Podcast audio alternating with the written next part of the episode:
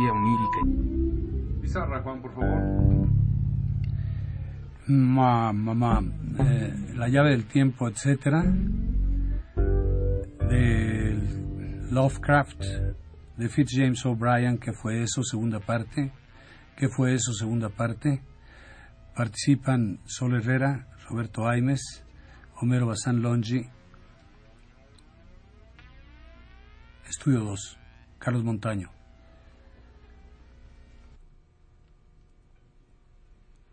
La llave del tiempo. La clave del tiempo. La nave del tiempo. El ave del tiempo. Presentan.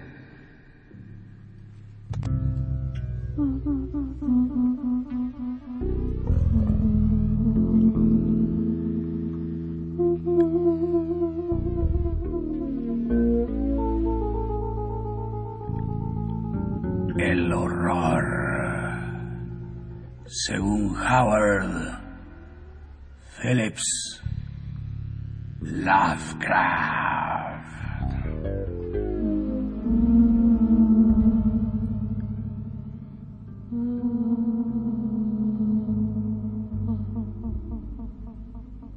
Segunda parte. ¿De qué fue eso? de Fitzjames O'Brien.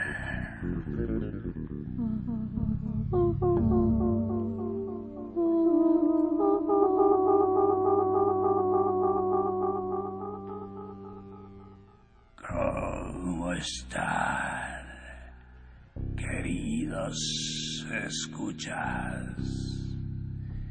Les habla su amigo el susurrador en la oscuridad. El programa de hoy está dedicado a los cuentos favoritos de Howard Phillips Lovecraft, además de autor de una ingente obra en el dominio del terror y lo sobrenatural. Howard Phillips Lovecraft, el maestro, fue un consumaz lector y un apasionado teorizador de ese género tan denostado como popular. Si su ensayo Supernatural Horror in Literature constituye posiblemente el más completo y logrado estudio jamás escrito acerca de la ficción espectral. En su más que voluminosa correspondencia dejó amplia y fehaciente constancia de sus continuas reflexiones sobre un género que amó y conoció a fondo.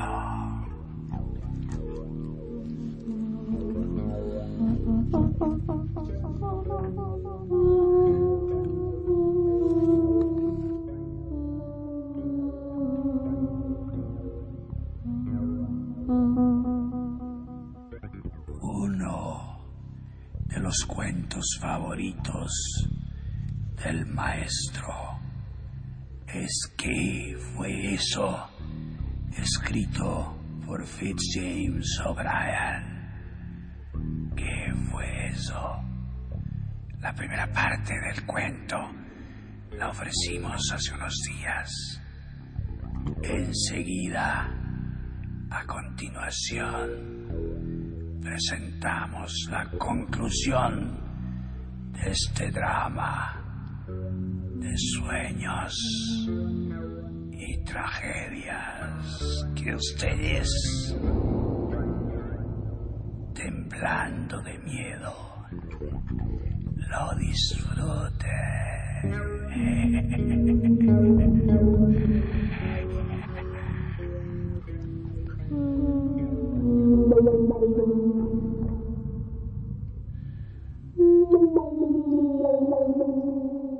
La habitación estaba completamente oscuras.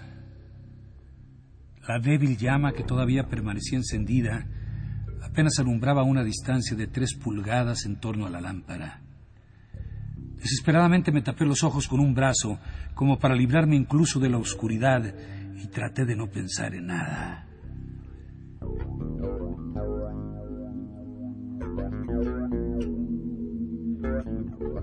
Todo fue inútil.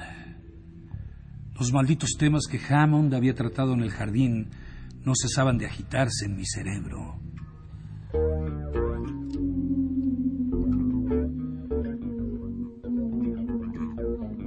Luché contra ellos.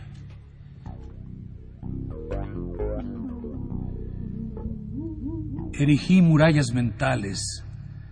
Traté de poner en blanco mi mente a fin de mantenerlos alejados pero seguían agolpándose sobre mí.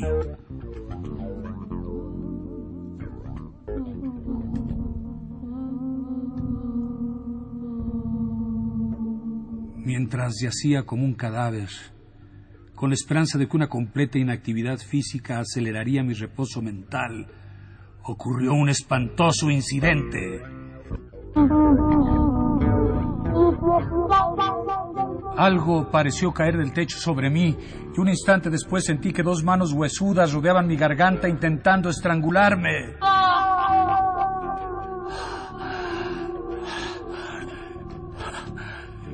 No soy cobarde y además poseo una considerable fuerza física.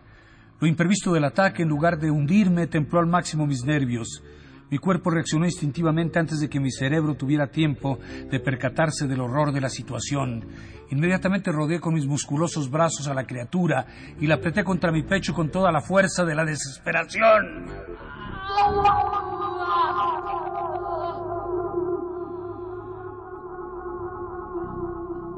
En pocos segundos, las huesudas manos que se aferraban a mi garganta aflojaron su presa y volví a respirar libremente. Comenzó entonces una lucha atroz, inmenso en la más profunda oscuridad. Ignorando por completo la naturaleza de aquello que me había atacado tan repentinamente, sentí que la presa se me escapaba de las manos, aprovechando, según me pareció, su completa desnudez.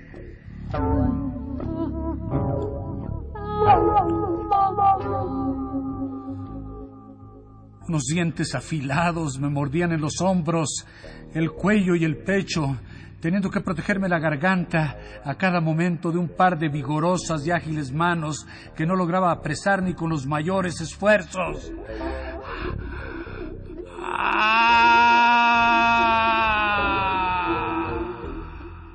Ante tal cúmulo de circunstancias, tenía que emplear toda la fuerza, la destreza y el valor de que disponía. Ah.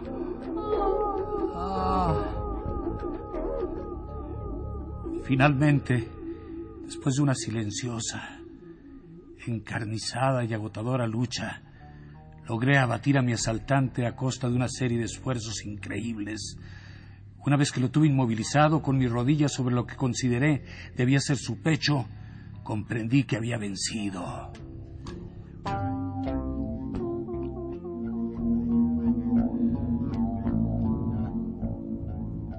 Descansé unos instantes para tomar aliento.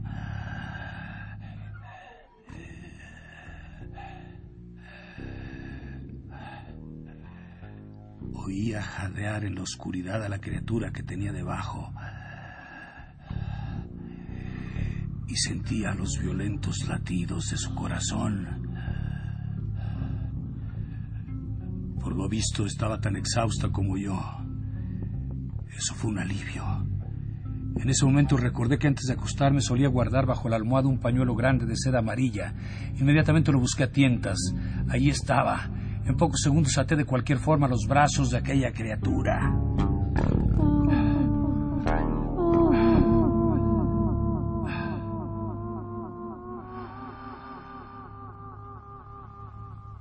Me sentía entonces bastante seguro.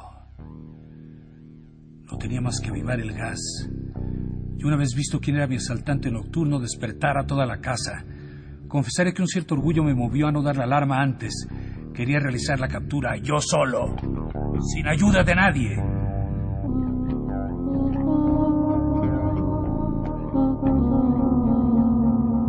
Soltar la presa ni un instante me deslicé de la cama al suelo, arrastrando conmigo mi cautivo. solo tenía que dar unos pasos para alcanzar la lámpara de gas.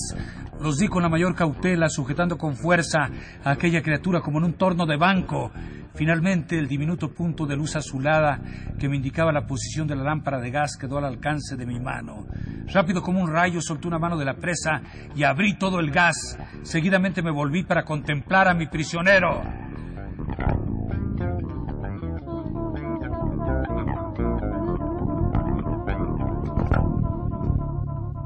No me es posible siquiera intentar definir la sensación que experimenté después de haber abierto el gas.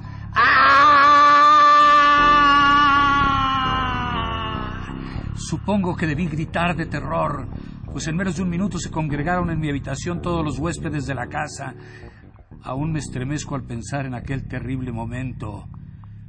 No vi nada.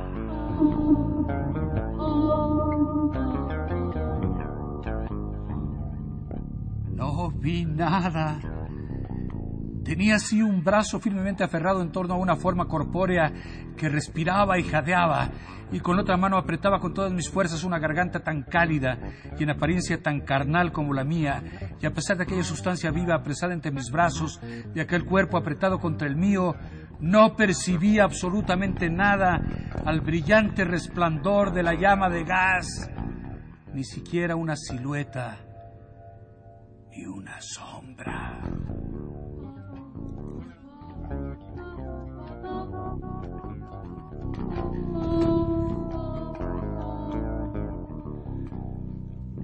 Aún ahora no acierto a comprender la situación en la que me encontraba. No puedo recordar por completo el asombroso incidente. En vano trata la imaginación de explicarse aquella atroz paradoja.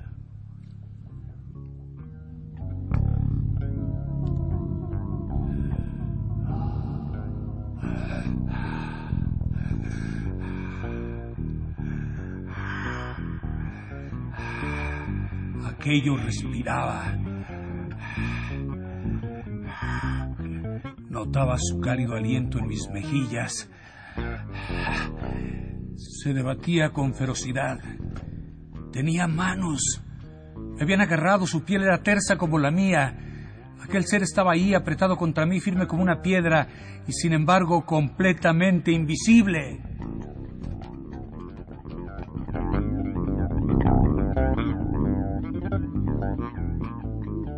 Me sorprende que no me desmayara o perdiera la razón en el acto. Algún milagroso instinto debió sostenerme, porque en lugar de aflojar mi presión en torno a aquel terrible enigma, el horror que sentí en aquel momento pareció darme nuevas fuerzas, y estreché mi presa con tanto vigor que sentí estremecerse de angustia a aquel ser.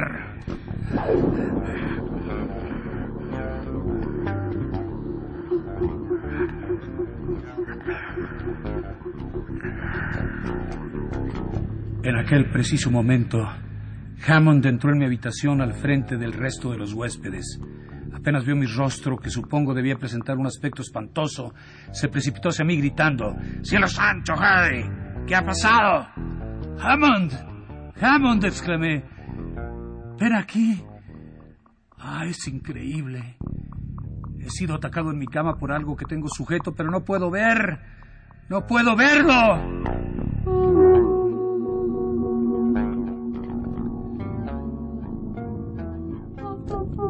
Sobrecogido sin duda por el horror no fingido que me leía en mi rostro, Hammond dio dos pasos hacia adelante con expresión anhelante y confusa. El resto de los visitantes prorrumpió en una risa entre dientes, perfectamente audible.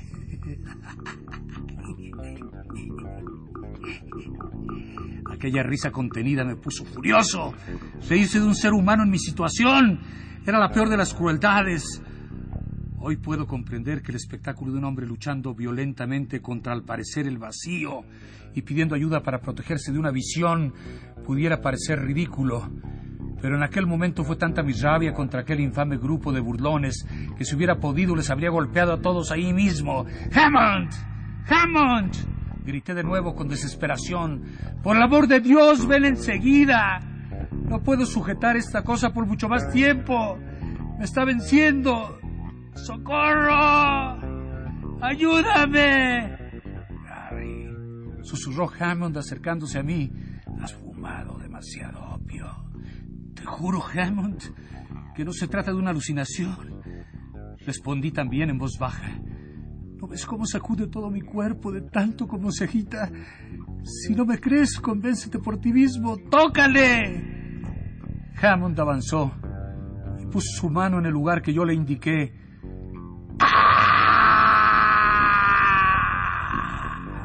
Un insensato grito de horror brotó de sus labios. Había palpado. Al momento descubrió en algún rincón de mi habitación un trozo largo de cuerda y enseguida lo enrolló y lo ató en torno al cuerpo del ser invisible que yo sujetaba entre mis brazos.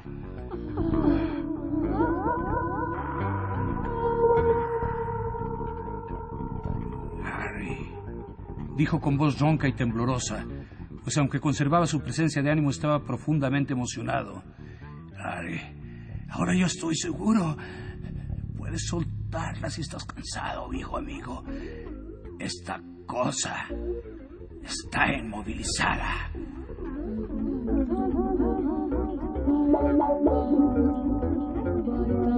Me encontraba completamente extenuado y abandoné gustoso mi presa.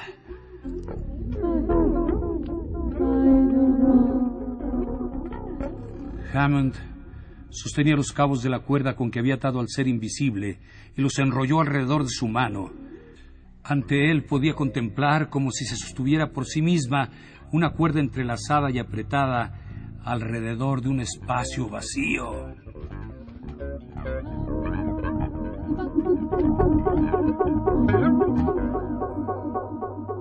Nunca he visto un hombre tan completamente afectado por el miedo.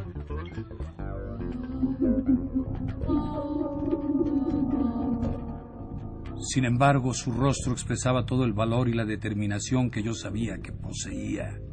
Sus labios, aunque pálidos, estaban firmemente apretados, y a simple vista se podía percibir que, aunque presa del miedo, no estaba intimidado.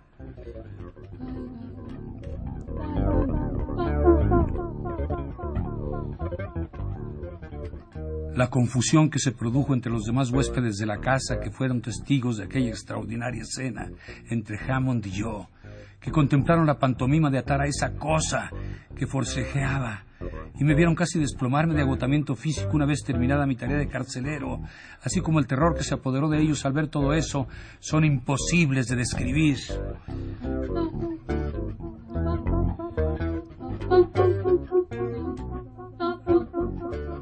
Los más débiles huyeron de la habitación. Los pocos que se quedaron se agruparon cerca de la puerta y no pudimos convencerles para que se aproximaran a Hammond y a su carga. Por encima de su terror afloraba la incredulidad. No tenían el valor de cerciorarse por sí mismos y sin embargo dudaban. Fue inútil que rogase a alguno de ellos que se acercaran y se convencieran por el tacto de la presencia en aquella habitación de un ser vivo e invisible. Eran escépticos pero no se atrevían a desengañarse. Se preguntaban cómo era posible que un cuerpo sólido, vivo y dotado de respiración fuera invisible. He aquí mi respuesta. Hice una señal a Hammond y ambos, venciendo nuestra tremenda repugnancia a tocar a aquella criatura invisible, la levantamos del suelo atada como estaba y la llevamos a mi cama. Pesaba poco más o menos como un chico de 14 años.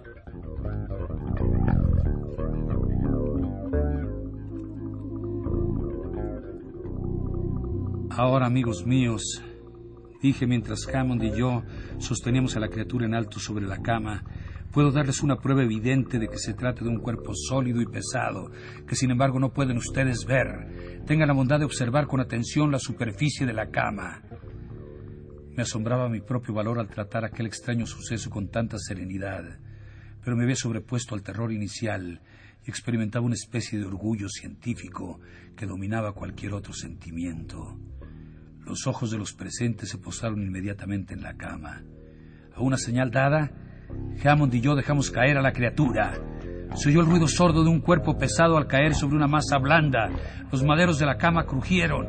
Una profunda depresión quedó claramente marcada sobre la almohada y el colchón. Los testigos de aquella escena lanzaron un débil grito y huyeron precipitadamente de la habitación. Hammond y yo nos quedamos solos con nuestro misterio.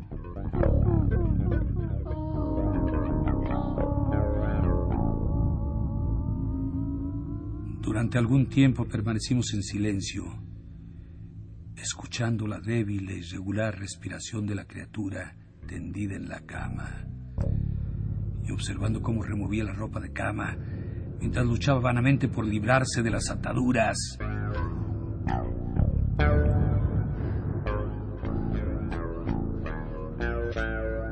Luego Hammond tomó la palabra.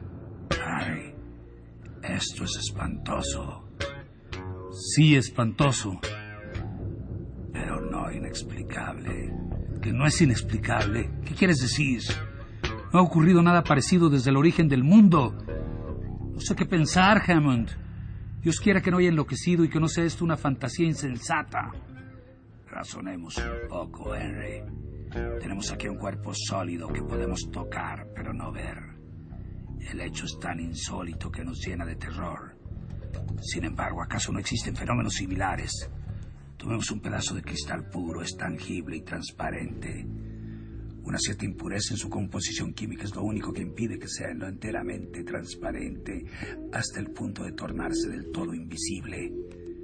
En realidad no es teóricamente imposible fabricar un cristal que no refleje ni siquiera un rayo de luz, un cristal tan puro y homogéneo en sus átomos que los rayos solares lo atraviesen como pasan a través del aire es decir, refractados pero no reflejados. No vemos el aire y sin embargo lo sentimos. Todo eso está muy bien, Hammond, pero se trata de sustancias inanimadas. El cristal no respira y el aire tampoco. Esta cosa tiene un corazón que late, una voluntad que la mueve, pulmones que funcionan, que aspiran y respiran. Te olvidas de los fenómenos de que tanto hemos oído hablar últimamente, respondió el doctor gravemente. En las reuniones llamadas espiritistas, manos invisibles han sido tendidas a las personas sentadas en torno a la mesa, manos cálidas carnales en las que parecía palpitar la vida. ¿Cómo? ¿Crees tú entonces que esta cosa es? Ignoro lo que pueda ser, fue la solemne respuesta, pero el cielo lo permita. Con tu ayuda la investigaré a fondo. Velamos juntos toda la noche, fumando sin parar. A la cabecera de aquel ser sobrenatural que no cesó de agitarse y de jadear hasta quedar al parecer extenuado.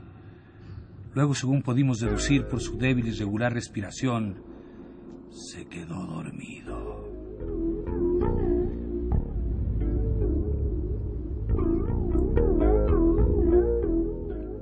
A la mañana siguiente toda la casa estaba en movimiento. Los huéspedes se congregaron en el umbral de mi habitación.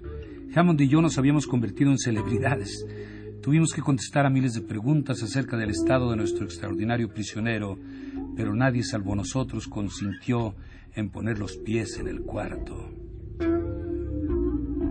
La criatura estaba despierta.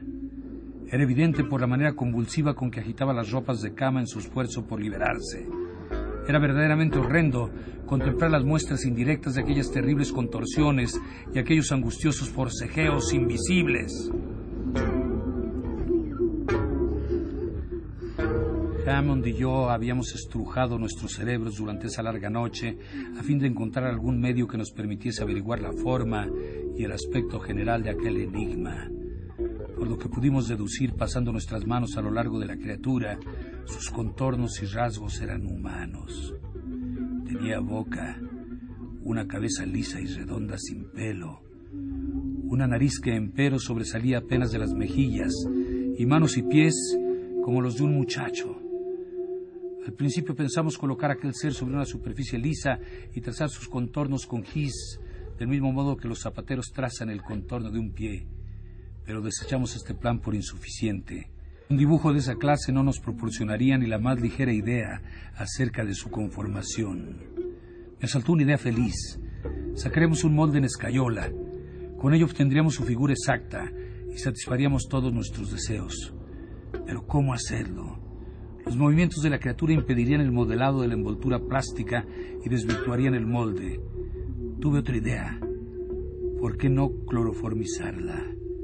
Tenía órganos respiratorios, era evidente por sus resoplidos. Una vez insensibilizada, podríamos hacer con ella lo que quisiéramos. Mandamos llamar al doctor X. Y cuando aquel respetable médico hubo repuesto de su primer estupor, él mismo procedió a administrar el cloroformo.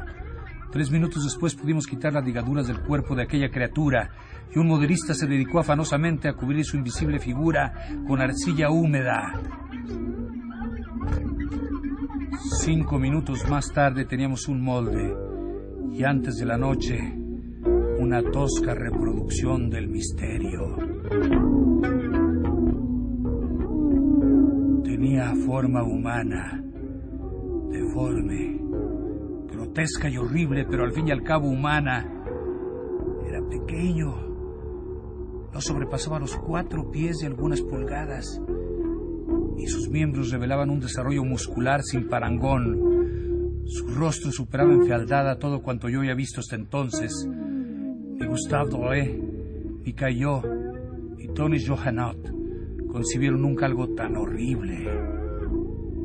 En una de las ilustraciones de este último, un voyage il vous plaira, hay un rostro que puede dar una idea aproximada del semblante de esta criatura, aún sin igualarlo. Era la fisonomía que yo hubiera imaginado para un ghoul. Parecía capaz de alimentarse de carne humana.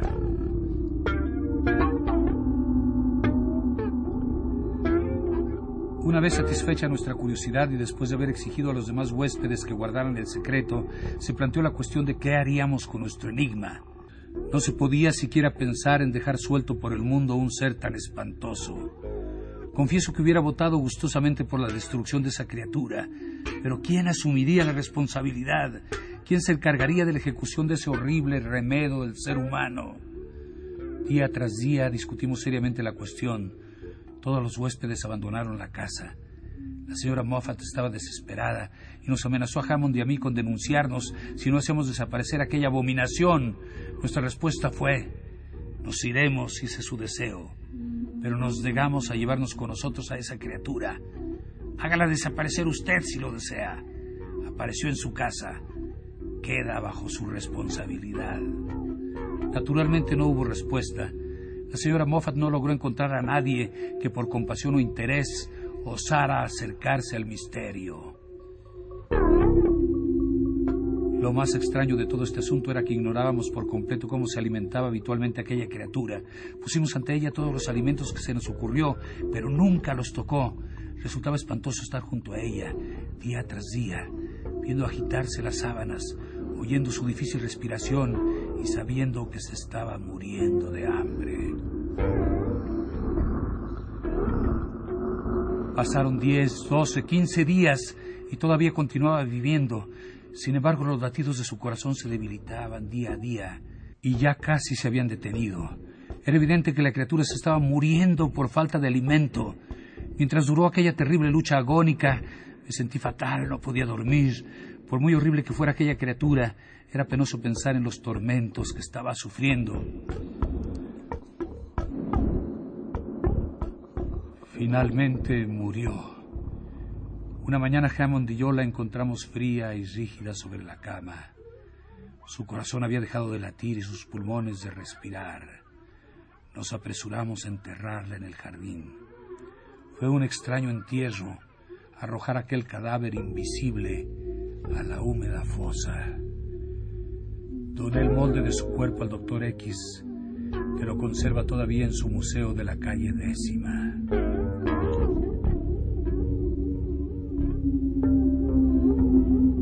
He escrito este relato del suceso más insólito del que he tenido conocimiento porque estoy a punto de emprender un largo viaje del que nunca regresaré.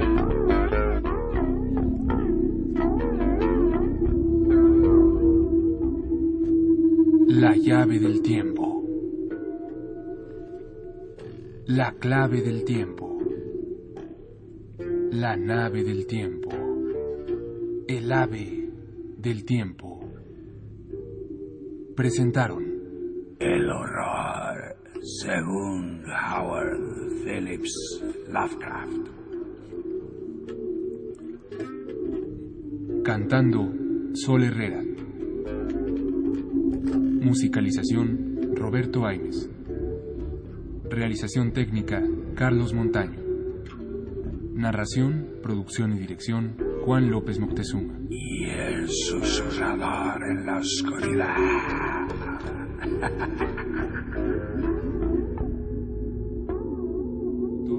Homero Bazán Longe.